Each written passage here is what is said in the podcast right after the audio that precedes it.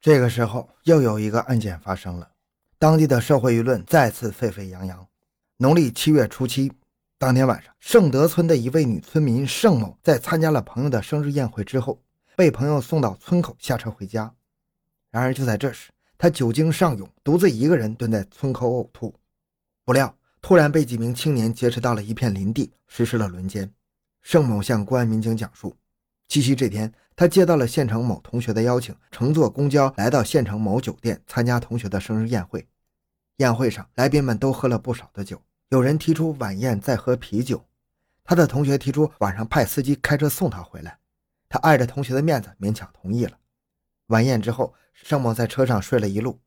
就在汽车驶入村口的时候，他感到有点恶心，想吐，就要求司机停车。他下车之后，看到已经到了村口，就让司机返回了。司机走之后，盛某独自一个人蹲在地上呕吐。当他刚刚站起身来的时候，感到一阵眩晕，于是就扶住了一棵小树。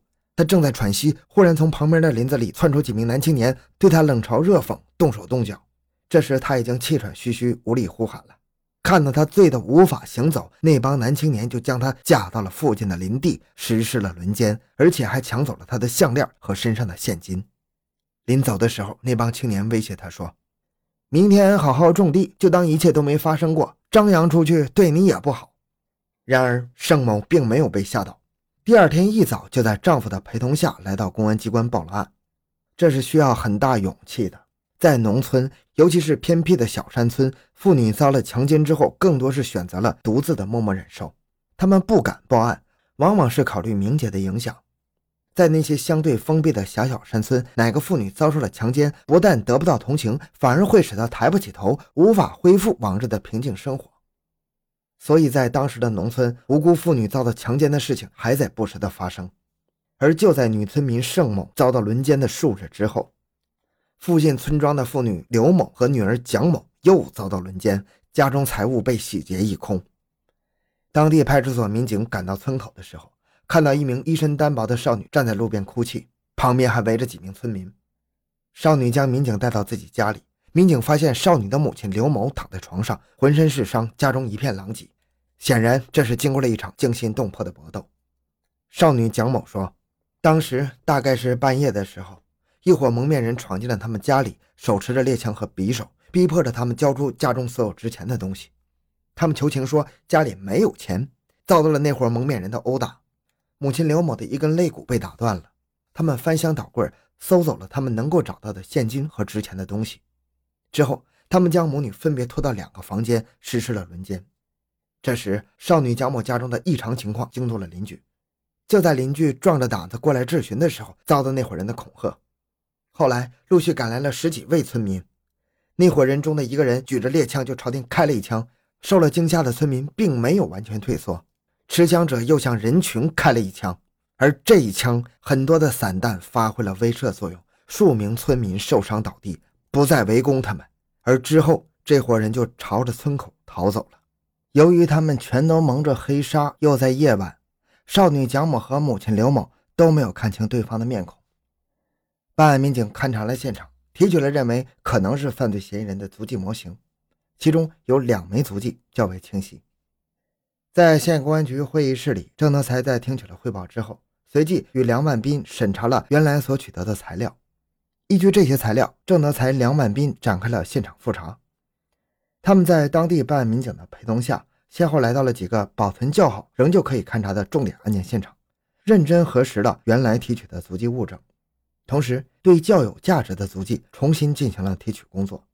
经过两天两夜的忙碌。郑德才基本掌握了这伙犯罪团伙的主要成员的足迹物证。这一天，县公安局会议室里挤满了参加案情分析会的人，没有座位的就站在墙角门边。大家谁也不愿意放弃这个难得的学习机会。翻阅着一叠整理出来的足迹鉴定材料，郑德才逐一做了解释，并向全局的参战干警们公布了分析检验意见。第一，根据各个案件的作案特点和现场足迹等物证。上述的数十起案件，大部分可以并在一起，是同一伙罪犯干的，属于是系列的抢劫强奸案。第二，从罪犯作案和每次作案之后逃跑的方向看，罪犯居住的范围应在县城东附近，重点在刘店乡。其三，其中一名罪犯年龄在二十七岁左右，身高在一米六五左右，体态稍胖；而另一个罪犯年龄在二十三岁左右，身高一米六九左右。第四，破获此系列案件具有可靠物证等有利条件，现有物证完全可以支撑案件的侦破工作。只要能够找到任何一只与案发现场足迹相关的鞋子，案件侦破就有了重大线索。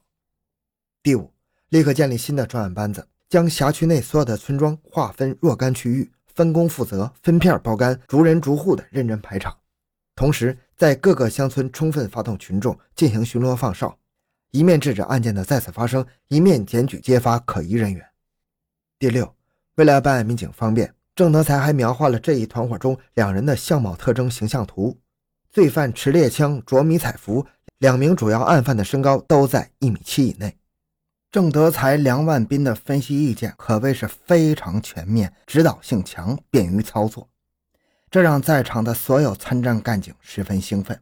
不等两个人离开会议室，不等重新开会，县公安局负责同志根据郑德才的提议，就在分析会现场一一进行了部署落实。从这天开始，一场声势浩大的排查工作在全县范围内全面展开了。转眼到了春节前夕的腊月二十八。就在这个充满喜庆气氛的时节，一个酷似郑德才描绘的画像的青年男子闯入了民警的视线。这名男青年就是刘店乡黄楼村人，名叫李国芳，二十九岁，体态稍胖，常常穿着一件迷彩服。为了不打草惊蛇，办案民警并没有对李国芳采取措施，而是让他安心过年。同时，办案民警加紧了对周边群众的走访工作。走访得知，李国芳平时游手好闲，经常打架斗殴，可能拥有枪支。很快，另一名酷似郑德才描绘画像的犯罪嫌疑人也走进了警方视线。这个人也居住在刘店乡黄楼村，名叫王新奎，二十四岁，身高不足一米七。大年初一的早晨，专案组展开了大抓捕，六辆警车静悄悄地先后驶入了黄楼村。突然，车门大开。全副武装的办案民警和武警战士冲进了李国芳、王新奎的家中，将二人抓获了。然而，在两个人的家中，办案民警并没有搜查到作案使用的猎枪和匕首、头套等物证。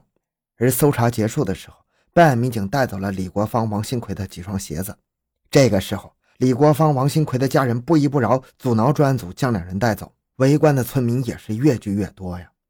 当地派出所民警做了大量细致的思想工作，人群终于散去。警车驶出了黄楼村，经过突审，李国芳、王新奎拒不承认自己参与了系列强奸杀人案，但是又对历次案发时间自己的去向说不圆满。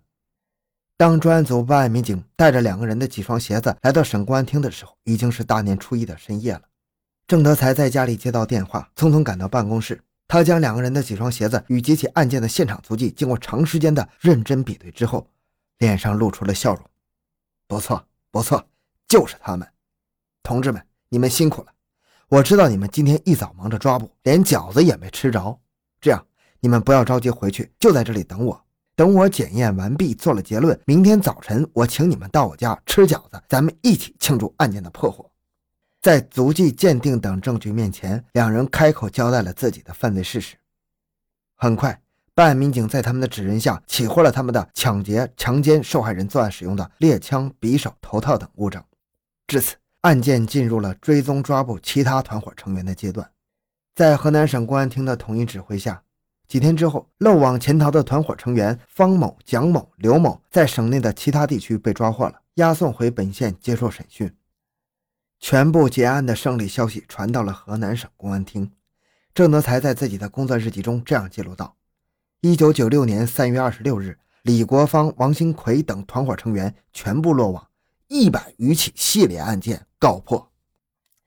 经过审讯，犯罪嫌疑人李国芳、王新奎等团伙成员向专案组交代了从一九九五年元月至被抓。先后在确山、汝南、正阳、驻马店、明岗等地抢劫财物达二十一万余元，轮奸妇女三十一人，强奸五人，死伤多人的案件，一共是一百零七起。案件侦破后，县公安局针对此系列案件的破获，向河南省公安厅九处写了专题报告。报告中提到，县公安局全体民警对郑德才等同志工作刻苦认真、检验分析正确的精湛刑侦技术给予了高度赞扬。好，这个案件就讲到这里。小东的个人微信号六五七六二六六，感谢您的收听，咱们下期再见。